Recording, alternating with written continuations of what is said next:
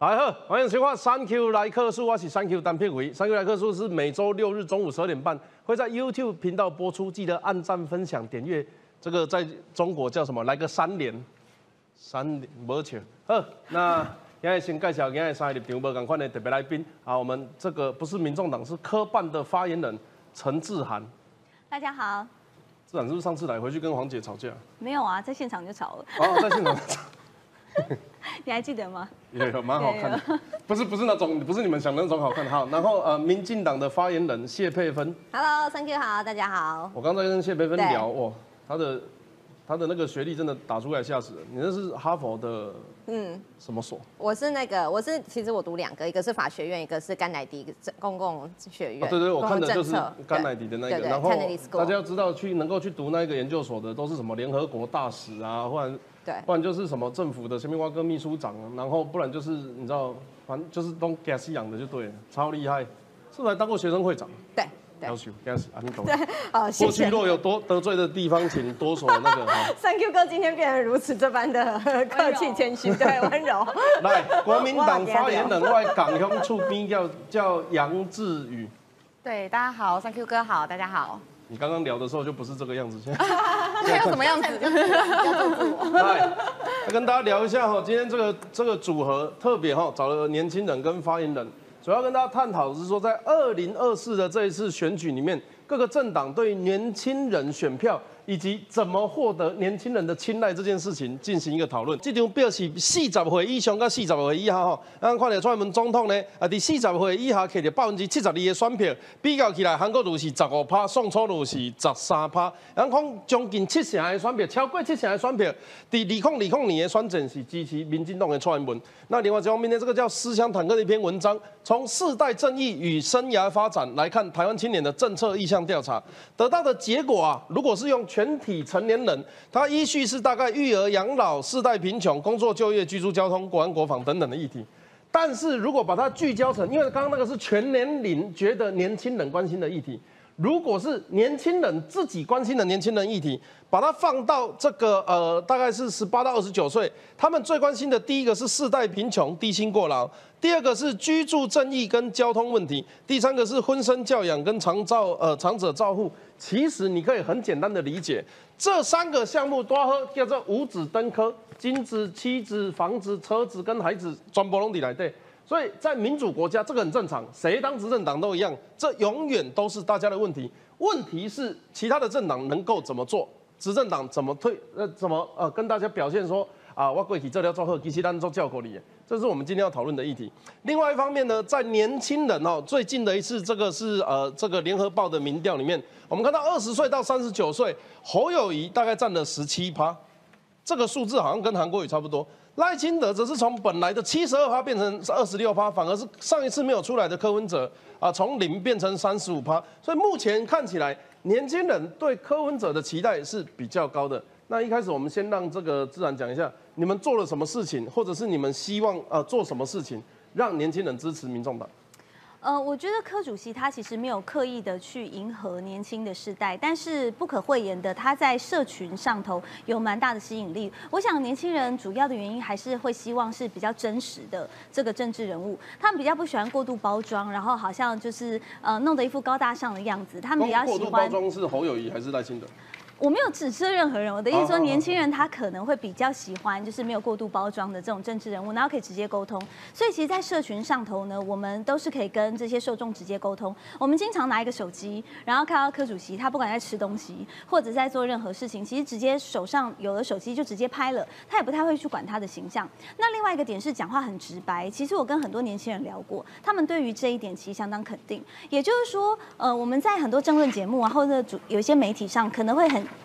呃，聚焦在他是不是失言这件事情。可从年轻世代来看，他们可能未必觉得这是他的扣分，因为他们觉得他是直接的，没有经过很多的修饰跟包装的。所以这个部分，我也觉得说是很多年轻人喜欢他的原因。那当然就是他在台北市的执政，包含了我们之前跑很多演讲。在校园里面呢，他很提倡这个所谓的共融，像是台北市是首先推出共融式邮具。这个共融式邮具的概念是什么？就是不管你是生长的小朋友，或者是身体健康的小朋友，我们都希望大家可以在这个共融公园里面，大家一起来游戏。而这个共融的概念，其实我觉得在新的世代里面，其实是他们非常喜欢的一个概念，就是他们希望大家是平权的。平权是一个很重要的事情，然后呢，教你呃，不管是阶级或者是不同的世代的差异这件事，他们也是喜欢的。所以综合以上几个点，我觉得这是柯文哲比较受到年轻族群喜欢的原因。这今仔日这是这部做好主持，三个拢发言人，啊，好因做正经发表的。来，民进党对年轻人做了哪些事情？哦，那这当然是非常非常多啦。那包括说过去七年来哦，就是说我们也知道说，蔡英文总统他的这个八亿七万，二零二零年八亿七万票，很大部分就是年轻人嘛。那所以说，其实从国家认同上，这个三 Q 哥自也很清楚，就是我们抓准了说，年轻人其实对于这个呃台湾的这样的认同非常非常的强。那二零一九年的时候，那个反送中的时候，我们当然就是呃蔡英文总统他的辣台妹这个形象，其实就已经奠定了说，好，他是一个可以保家卫国的总统，他是一个可以给台湾的年轻人未来一个安全的、有保障的一个总统。然后另外一方面呢，像包括说在育儿上的不停的加码的这个津贴，然后呢，对于年轻的呃，我们也知道很多夫妇啊，我们是说现在这个呃少子化的问题很严重嘛，那就是很多人他其实有的是他想要生，可是他不孕，相关的补助啊，然后呢，还有就是呃公托啊、公幼等等的，这是一连串的哦。所以其实我是觉得说，这个年轻人他很多人会说，年轻人是不是就是不太关心政治，或者是喜欢这种比较哗众取宠式的，就是一时之的，就是啊火花式的。但是我觉得，当真的要投票，或者是真的在认真思考政策的时候，很多年轻人他其实是也会感觉到说，哎，那到底是哪一个政党，哪一个这个执政者呢，才能真正的去帮助到我的人生，真正帮助到说我来组建这个家庭哦，我来在这个社会上安身立命，然后呢，呃，就是我的这个包括说我居住的部分，我就业的部分，这些顾完之后呢，还可以顾到说我的国家尊严，我的这个跟偶像世界的部分。所以我觉得，呃，蔡英文他的这个总统的任内，其实我们给年轻人是一个蛮全面的一个呃这个一个形象啊，就是说在年轻人之间建立这样子的一个一个品牌。那我也希望说这样的品牌，但不过我们也知道说，年轻人其实有些时候也是比较对于这个政党忠诚度不见得是这么的粘着的，他可能就是呃当下的一些事件等等的，所以我们也是希望说这样的品牌能够持续下去。那在接下来这个大选中，也可以发挥它的作用。来，郭明栋，是，其实我觉得，其实我觉得想到说年轻人现在到底喜欢什么，我很同意志涵讲的话，就是说年轻人喜欢真实，喜欢直接，就像三 Q 哥这样子，非常直接真诚的。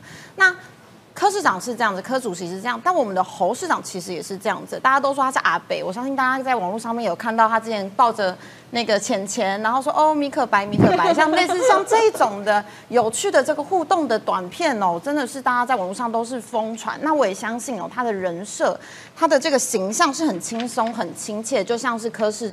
柯市长、柯主席这样子的一个阿北的形象，那接下来呢，我们国民党要做什么呢？我们其实主打就是我们的短影音的战队。短影战队是什么？因为现在趋势就是短影音嘛。那我们国民党其实也是首首个政党进攻 TikTok 的政党。那我们接下来呢，就是组建了一支短影的战队，要用这样子最直接的方式哦，找到重点，然后在一分钟之内来帮助侯市长，来帮助我们的候选人，来推广他的人设的形象，进而呢去。push 他的所有的证件，那我们可以看到新北市在不管是幸福保卫战、轻盈共居、动健康、公托、公幼这些的政策都是有目共睹的。那新北市在呃侯市长啊、朱主席这样子的呃经验传承之下呢，我们能够把这些好的政策延续到整个全台湾的人民。我相信哦，全部应该都是台湾人的全民之福。那我们接下来呢，像是不管是 TikTok、TikTok 短音啊，我们在国民党的新媒体部，其实我们现在都是用大数据的观测来去看社群上面大家喜欢什么样子的趋势，喜欢什么样子的企划。所以，我们前阵子有出了一个叫 MBTI 的这个人格测验的这个呃本图哦。那还有像政治占卜啊什么的等等，这些呢，其实都是我们为了打入年轻人，我们持续的使用善用新的科技。来去跟进现在社群的趋势，那我相信大家也看到国民党已经是不一样的政党了。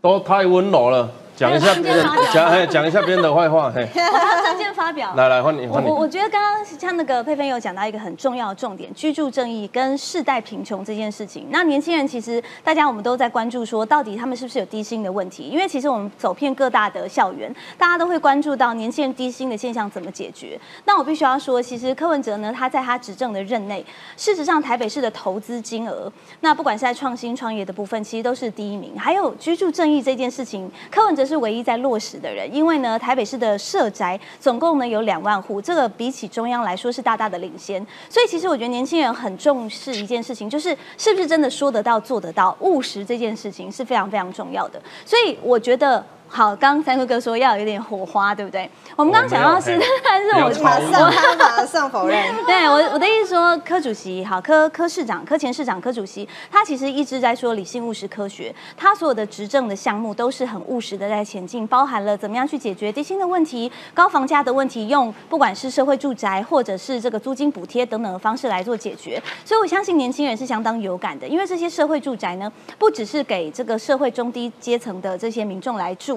还有很多年轻人可以用清创的部分来入住，所以很多年轻人都会觉得非常有感，也因此提升了他的这个满意度。那当然，我觉得啦，接下来的这场选战就是一个硬战，大家就会去比较说，到底是谁真的说得到做得到。还有，刚刚我还是要重复的强调，就是柯主席呢，他为什么会得到年轻人的青睐？就是他们不太喜欢大家一直用那种过度的包装。他就觉得说，我今天就是一个没有看到国王没有穿新衣的这个小孩，他喜欢去点破，呃，民进党当中有很多做不好的缺失。那当然，民进党可能会觉得很受伤。过去他跟这个柯文哲之间不是很妈吉吗？很好吗？但柯文哲其实呢，他一直在强调就是就事论事。今天如果说执政有缺失，我相信任何的执政都会有他的包袱，但是不是可以勇于的面对、勇于的改进这件事非常重要。而柯文哲还有一个给人家的印象，就是他有错他就认，所以我要再工商一下，有错就认啦。包含他过去有一些失言啊或什么状况，他其实都可以公开的跟大家承认说他可能有一些错误的地方。那他认为他对的东西，他也就是义无反顾，呃，这勇往直前到底这样。哇，你在讲话的时候是认真的，我认识的柯文哲不是这样子。他他，你可能我觉得你不够认识他。对对对，真的。那你再叫他来了。好好好，叫。那执政党执政党压走啊，换国民党。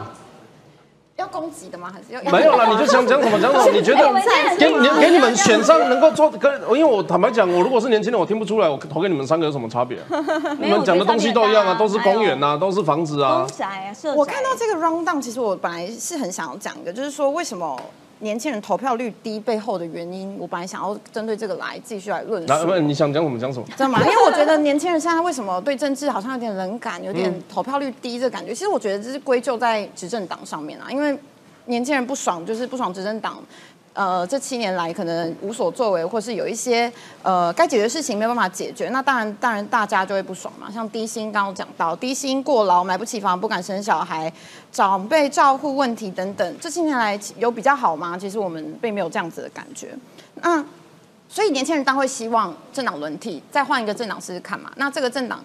必须要是有经验的，必须要是准备好的，必须要是能够给我们国家一个很好的政见、政策跟论述的。那我相信哦，至少在现在的氛围上，年轻人是不喜欢执政党的。那在这个氛围上，我们要继续去 push 的话，对国民党来说是非常有利的。来。好，我刚好左右开工是吗？刚好左右。那其实刚才讲到说这个呃，我们国民党的朋友说这个侯友谊跟柯文哲一样，因为柯文哲确实是受年轻人欢迎，这个我们必须承认啦。最近的民调都看得出来说，在年轻人这一块的话，柯文哲拿到的目前支持度是最高，再是赖清德，再是侯友谊哦。那侯友谊其实我觉得他一直没有办法，就是我一个一个讲，就是侯友谊他没有办法建立一种形象。其实就是今天最呃，就是这几天的这个新闻哦，就是蛋大哈邀请侯友谊演讲，学生报说参。参加者期末成绩加五，这个就是他的年轻人政策啊，是吗？就是可以加分吗？哦，那这样子也不错，这样子蛮吸引人的啦。如果说是这样的话，那那可 就是他文学院向下辖下的五个系所私下公告，哦，就是有去参加论坛的期末成绩可以加五分。那当然学校是否认啦，可是同学就说，因为学校是用口头上，哈，就是说虽然没有强制大家参加，但是没到的你就不能加分啊。那是攸关说，哎，五分其实蛮多哎，期末成绩加个五分的。话，它可能是其中你好多就是几十十几分这样子。对啊，对啊，平均下来加，然后又给你加了五分，所以说呢，就是这样动员捧场，其实同学就会觉得说，这是不是怕说到时候这个场子不够满之类的？哦，那当然，这个同学跟学校是各执一词啊。可是你就可以看得出来说，如果今天这个演讲是这个已经座无虚席，报名已经爆满了，秒杀那一种的话，那当然不需要就是任何的这个这个诱因嘛，就是同学自己就会去。那其实这就是侯友谊他到底，嗯，就是他在。不止，其实我原本想说不止年轻人，他在很多不同的年龄阶层之中，他到底还有什么形象？除了吼吼揍歹的这个形象以外，他没有一个很鲜明的一个形象。那我在说柯文哲，其实柯文哲这个他在操作年轻人的这个嗯的眼球的部分，确实是很厉害。为什么呢？因为他就是快人快语，而且呢，刚才也说，就是呃，他常常说错话。然后呢，他说错话之后，他也不太在意，反正哦哦，如果你不喜欢，那我就道歉，或者是就就再讲个别的，然后就过去了。其实他在年轻人的场合也常常失言，包括说他前不久的这个演讲说，这个呃有的科系哦，就是应该关掉，因为不赚钱嘛。然后呢，说就是他以前也常常说，呃，也说过说什么啊，漂亮女生就是好像可以去做柜台啊，哦，还有说就是哎，就是之前直播的时候说啊，就是可以公开让征求让大家去跟学姐吃饭等等的。不够辣了，他讲过未婚女人就像残障车位。柯文哲讲的，这个真的有辣，你自己查，真的很辣，对啊，而且现在其实台湾的女生很多人是不婚的呀，就是是单身的。那你这样子讲，可是问题是不知道为什么每一次他讲完之后，年轻人可能有一些有反应啦，但是大部分还是觉得啊，这个好阿北好真哦，好好酷哦什么的。但是我觉得，我觉得就是真正回到认真的价值的问题上，其实刚才先说这个是转述再转述哦，没有了，就是对 对，好好好，刚才刚才有讲到说说得到做的，说得到也要做得到这一点哦。那这个柯文哲有没有？柯文哲说了非常非常多，他有没有做到？我其实是打一个很大的问号。可是讲到年轻，我不得不说明，这样子确实有一件事情是生根在年轻人的这个印象中，就是我们对同婚的支持。因为同婚这件事情，大家知道说，现在可能大家觉得已经通过四年，就觉得好像理所当然。四年过后，好像呃，我们常常就是讲起来，觉得没有什么了不起。但其实四年前那个时候，呃，我们这个世代不同的差异，然后地域性的不同地方的，其实大大家对于同婚这件事情还是吵得非常非常激烈。可是那个时候，我们蔡英文主席呢，就是决定说，反正我们就是支持我们的有的可能来自比较保守区域的区域立委，而且比较资深的，他可能其实同婚议题在吵什么，他不见得也真的那么了解说这个里面的细节。可是呢，因为我们整个党为了现就是显示我们一直以来都是跟进步价值站在一起，跟这样子的一个同婚的理念站在一起，所以我们全党下去支持。那这件事情呢，在年轻人心中其实是很有感的。所以我刚才说这个蔡英文，他已经有一个辣台妹形象以外，他这个敢去跟这个可能呃会影响到自己选票，可能会让自己选票减分的事情，他敢做。那我觉得像这样的事情，会比呃柯文哲这样子，然后就是是比较属于那种嗯，就是娱乐性的。我觉得对于年轻人而言，他的印象会留得更深更远。你一定要帮他讲话吗？不然你就过了。对对对，我一定要帮。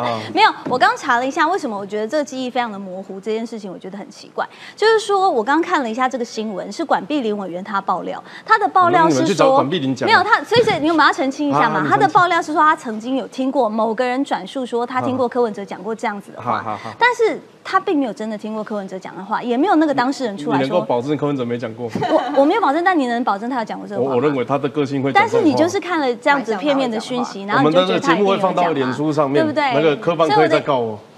我我要讲的事情是这样子，有没有就没有，不能这样子啊。没有了，这我他他要讲的东西很多啊，他也说要打小孩啊，他也说那个他没有说要打小孩，他说管教管没有，他也没有说要打小孩，他也没有打小孩，他也没有以打小孩为荣，好吗？我觉得贵党真的很会超意。没有没有，我没有说他以他为荣，现在的管教方式，他只是说现在的管教方式有很多，但是大家崇尚爱的教育，所以呢，可能也不能打，也不能骂，也不能体罚，但是呢，他还是觉得我们要多的品德教育，这两个是两段话。但是呢，贵党就把他贵党就。把它超译成说柯文哲以打小孩为荣。不过我觉得这本就是一个超译啊。他觉得民进党你们现在很针对柯文哲哎，可是民党现在心思不是都在侯友谊那里吗？没有，他们现在开始狂飙。没有，今天是吗？有有感受到？这两天彭文正不是说什么呃，就是如果柯文哲不要闹出太多的小三的话，有可能会赢。就是这个有彭文正这么说的。我觉得这个就烟雾弹了啦。我觉得这个就比较烟雾弹了，有吗？他有吗？他当然没有啊，就是没有很多。你刚刚有点气，不是，因为我觉得就是比较对了，这个就真的是压压，这个是压烟雾弹的啦。不过我要讲的事情是这样，年轻人到底是什么？包括我自己在参政的时候，我认为年轻人其实就代表弱势族群，就代表素人。为什么对同志政策会让年轻人有感？因为他们都是社会上的弱势族群，他是在一个资产不流通，他是在一个他认为买不起房子，他认为有钱有权有势的大公司大老板讲话就比较大声，然后我们就要营营要要，然后就要加班到半夜，然后呃下班的时候累得要死，只能划手机看看一些这个短影片，只能做一些呃这个月光族。多数的可能年轻人他们的忧愁是来自于这里，当然以上不包括残雕啊、哈富二代以及这个。这个就是家里可能家境比较好的，但当这一群人呃的集合体是这样子的时候，是一个相对社会比较弱势族群的时候，他们通常就是会有一个反执政党、反权威，以及呢喜欢挑战，而喜欢看到这样子有阶级流动机会的人。所以要对年轻人做政策的时候，不是啊，不只是让他们有感，更呃不只是要让他们听得懂，更重要的是要让他们有感。我自己在当立委的时候，先让我臭屁一下下，跟这个。民进党政府合作啊，我们推出了非常多的，包含长照八十亿变八百亿，包含的班班有冷器，包含的公托，这个些都这些都是查得到的数字，甚至是偏乡的营养午餐加倍。但是我讲这个些不是要大家投给谁，而是当它落到县市政府之后，你可能看到呈现的画面不一定是哪一个党给你的，所以要让民要说民众年轻人听得懂的话，还要做让他们有感的事情。这个是各个政党在总统候选的过程里面，政见发表会里面，民众想要听到的是，如果只是讲讲笑话很有趣，或者是这个的话，我我想有很多脱口秀的演员都比他们三个还要适合去选总统啊。所以，怎么样具体的提出可实现的政见，透过年轻人能够接触的平台，讲出年轻人听得懂的话，我想这三件事情都要做得到，才能够真正南瓜年轻人的选票。我们先看一下这三个人做了什么事情。这个是赖清德，他去到六角乡的地方创生的时候，他说啊，要让南北均衡发展，青年返乡。这是国民党，他说他成立了一个叫短影片的战队，要助攻侯友谊。他们五二零造势影片广传打响空战第一枪。这是柯文哲抢攻年轻选票，号召青年入党来做造浪青年。然而做了这些事情之后，能不能具体吸引到呢？这是五点龙专栏，他说为什么年轻人不爱赖神？他觉得啊，赖清德的人设放不开，这个叫偶包太重，这种网红操作有时而穷。当 当年轻人面临的是不确定的未来，这样子的生存问题的时候，国家的领导人如果装忙呃忙着装可爱，就很难得到年轻人的共鸣。这个是讲赖清德哦，我觉得他没有你们三个可爱呢。你们三个觉得谁比较？他不是最近在面比爱心吗？然后会玩很多爱心，有什么牛油，然后还有什么有一点，来给你开放评论。这是黄伟汉，他说侯友谊啊，年轻人对过往的英勇事迹无感，这个其实已经是明贬暗褒了啦。所以意思就是他过往还有英勇的事迹。总之呢，过去他曾经是一个呃，这个从基层的警察兼署长，当然他在工作上有一些褒贬不一的评价。办南非五官案，他说他被歹徒抵着枪，后来被发现根本没有进房子，对方不知道是拿 CS 的枪还是拿什么枪。总之呢，也有一些真的，也有一些假的事情。但是他曾经当过警察。那么现在的年轻人很多说他像路人，或者是说根本不知道他当过警察。这是黄伟汉的新闻。另外，柯文哲是否支持打小孩？这个叫郑运鹏，他说啊，对他完成世代和谐要有不同的想象。这个是在讽刺啦。当然，自然会有不同的说法。柯文哲日前表示，我认为课纲要很多要改，道德的教育要重来。现在说什么学校的学生不可以打、不可以骂，奇怪了，这怎么管？OK，对年轻人来讲，这三个人的这个行为人设到底能不能够符合想象，以及在未来的这个选举的过程里面，他们还会有什么更多的交锋？来，第二轮交叉提问时间，你们有没有要跟其他党提问的？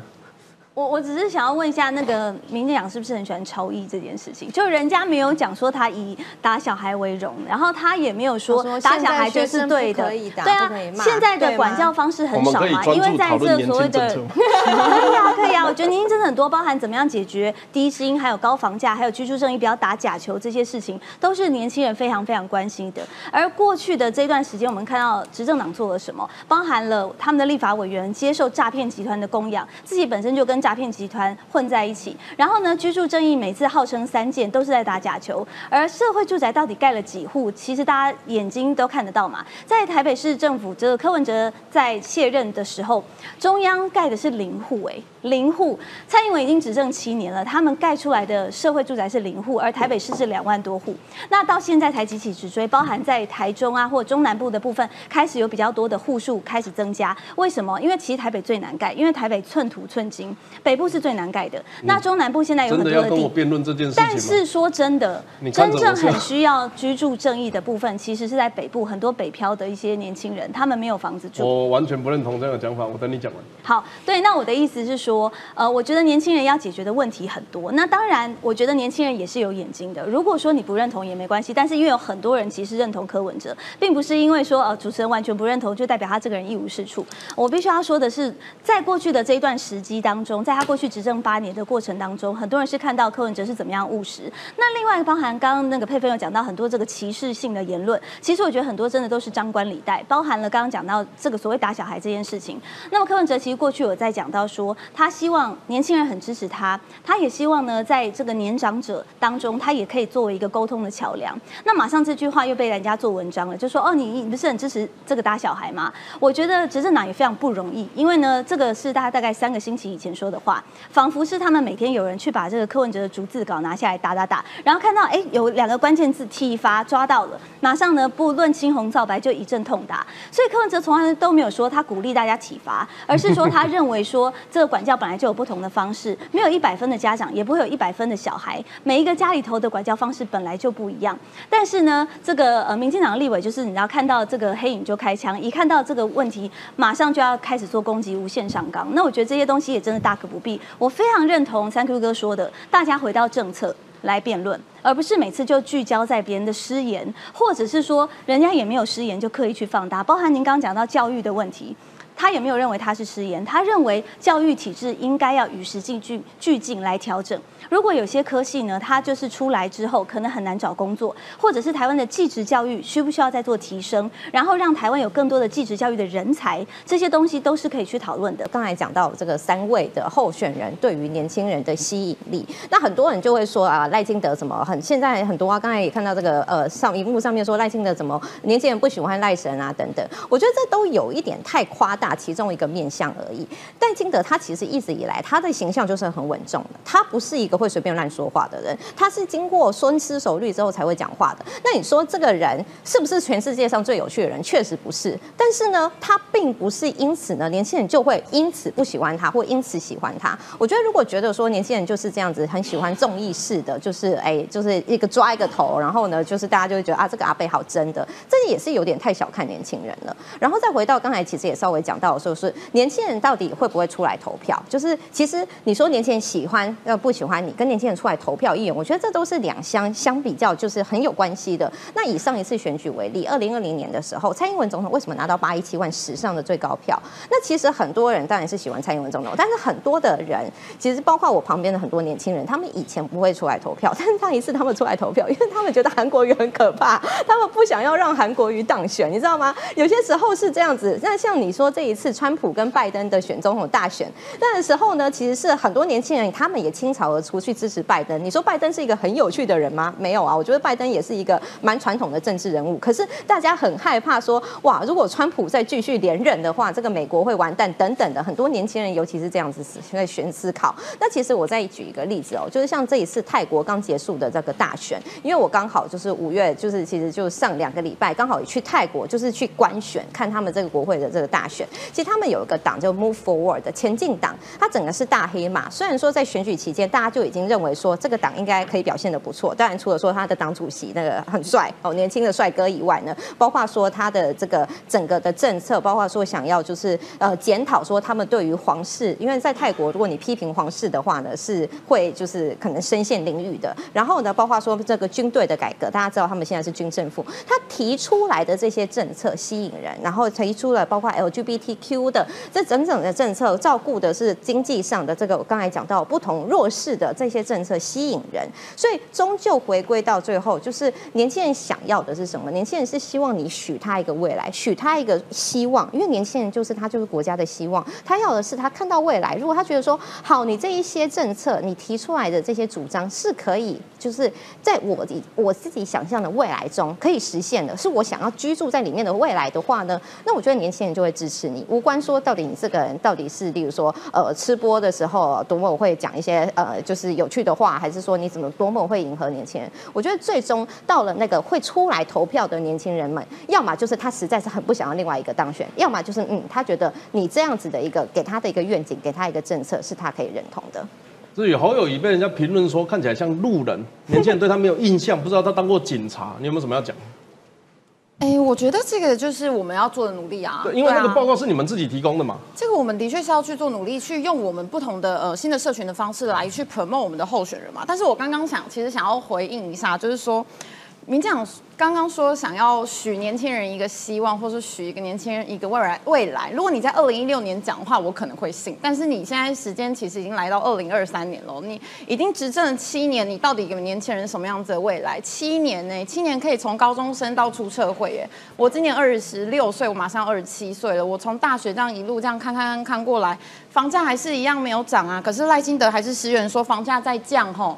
那呃，诈骗集团还是越来越多啊。可是诈骗集团跟民进党的这些高官高层的互动，赖清德却说这是正常的社交活动。其实誓言这个东西哦，我觉得其实是必须要被拿出来看的，因为他这个其实有时候是代表这个人他心里面到底在想什么。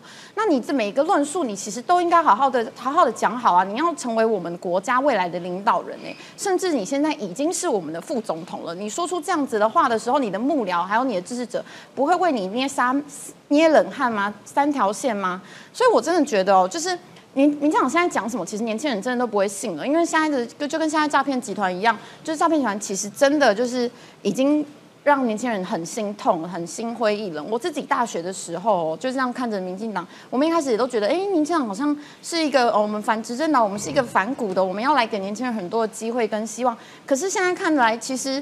民进党并没有给任任何我们一个梦想的机会啊！年轻人还是一样，我现在我是在外面租房子啊，我租房子虽然赖清哎蔡英文有推这些这个什么房屋子减税什么的，可是如果房东房东他可以逃这个税，他可以去。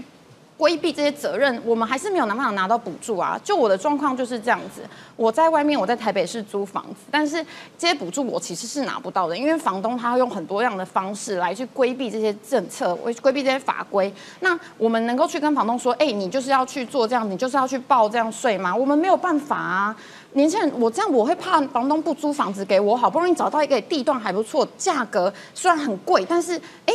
感觉环境还不错，离公司又蛮近的房子，但是这些法规我们这些新的政策我们没有办法享受到嘛？这是年轻人很生痛、很不舒服、很不开心的地方。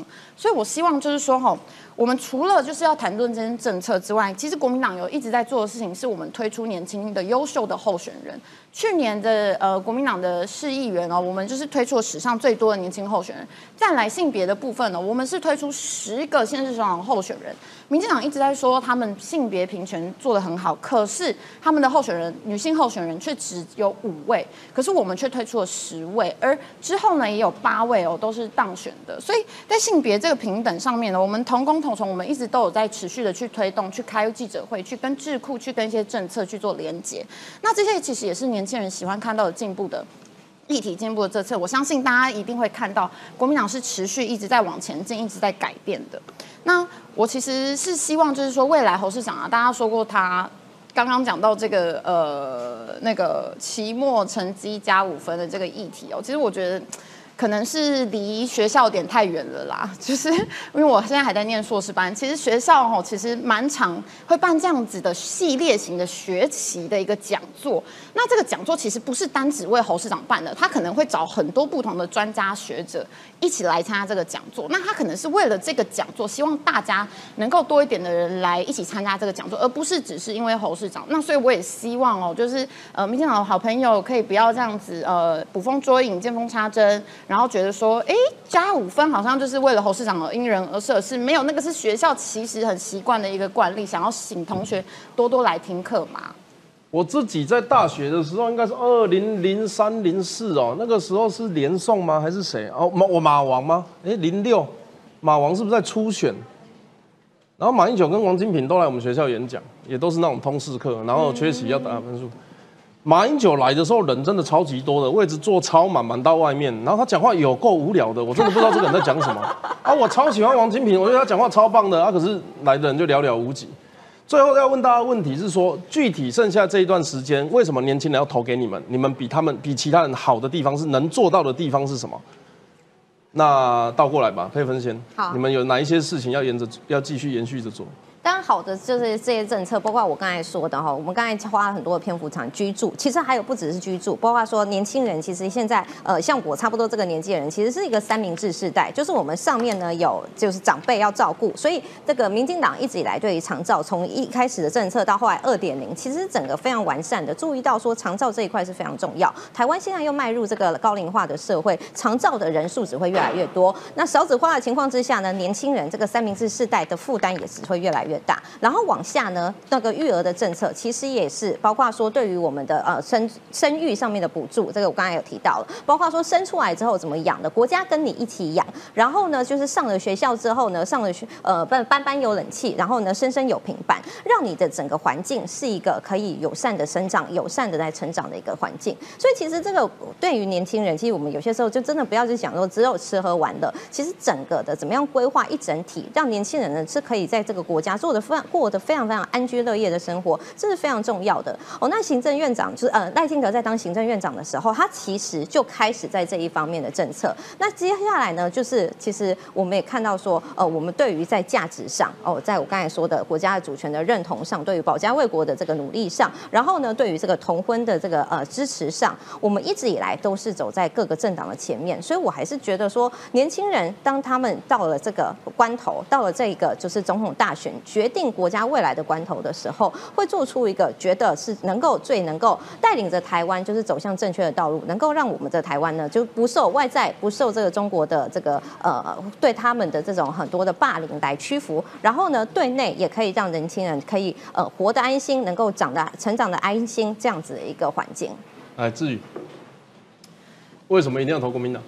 为什么一定要投国民党？就是下架民进党啊！我们我们其实现在最希望的还是希望能够政党轮替啦，因为在这七年其实年轻人过得很辛苦。我们期待是能够一个真的能够关心到年轻人的政党，而不是做了七年之后还是在讲一样的话的执政党哦。那。呃，你说侯友谊到底有什么样的政策或者是政绩？说真的，我必须要很老实的说，我不知道，因为我们现在上个礼拜才提名我们的总统候选人，我们未来还会有很多的呃不同的一个，不管是工作会议或是智库的一个政策了要来去跟他一起。来思考，就是说年轻人现在到底想要什么嘛？但是我们可以从新北市的这个过去的政绩，有不管是幸福保卫战、轻盈共居、动健康、公托公幼等等哦。新北市有四百多万人口，那市长呢，他其实在新北超过十年的时间，我相信哦，他会带着这样子的政绩，跟他这样子对民众照顾民众的这一颗心哦，然后来延续到全台湾。但未来呢，我也希望大家能够拭目以待，我们会用更多不一样的方式跟。方法呢，来贴近我们年轻人，突破我们的同温层。嗯。来自然。首先，财政纪律这件事情，我们觉得是非常重要的，因为不管是前瞻预算或者是特别预算，我们都认为应该要更加公开透明，花了多少钱，那国家有多少财政的负担，清清楚楚的让大家一目了然。因为呃，国家的财政必须要永续，这件事情呢是柯文哲一直非常坚持的，也因此他过去为什么会还债五百七十亿，让台北市有个更好的一个基底，来未来有更永续的发展。那第二个当然就是能源政策了，我想很多年轻人都非常非常的。呃，聚焦在能源政策，因为没有好的能源发展，没有稳定的能源，其实产业是没有办法升级，包含很多的外资也不敢到这边来投资。所以为什么年轻人可能会困在一个低薪的环境？因为产业无法升级，他就不会有一个比较高阶的工作。那这件事情呢，柯文哲也很务实的，包含他认为核二核三必须要延役，核四的不的问题必须要解决，来把过去长达这么多年何四摆在那边三千亿都没有没有办法往前一步或往后退一步。到底未来核能要怎么样解决？到底能源要怎么样发展？这件事情，柯文哲会很务实的来跟大家报告，该怎么做就怎么做。那另外呢，就是包含了公开透明这件事情。我想过去在民进党执政的时候，我们看到很多包含了三加十一没有会议记录的这个事情，或者是说这个防疫政策非常的混乱，又或者是说很多的防疫预算呢，可能没有办法做监督。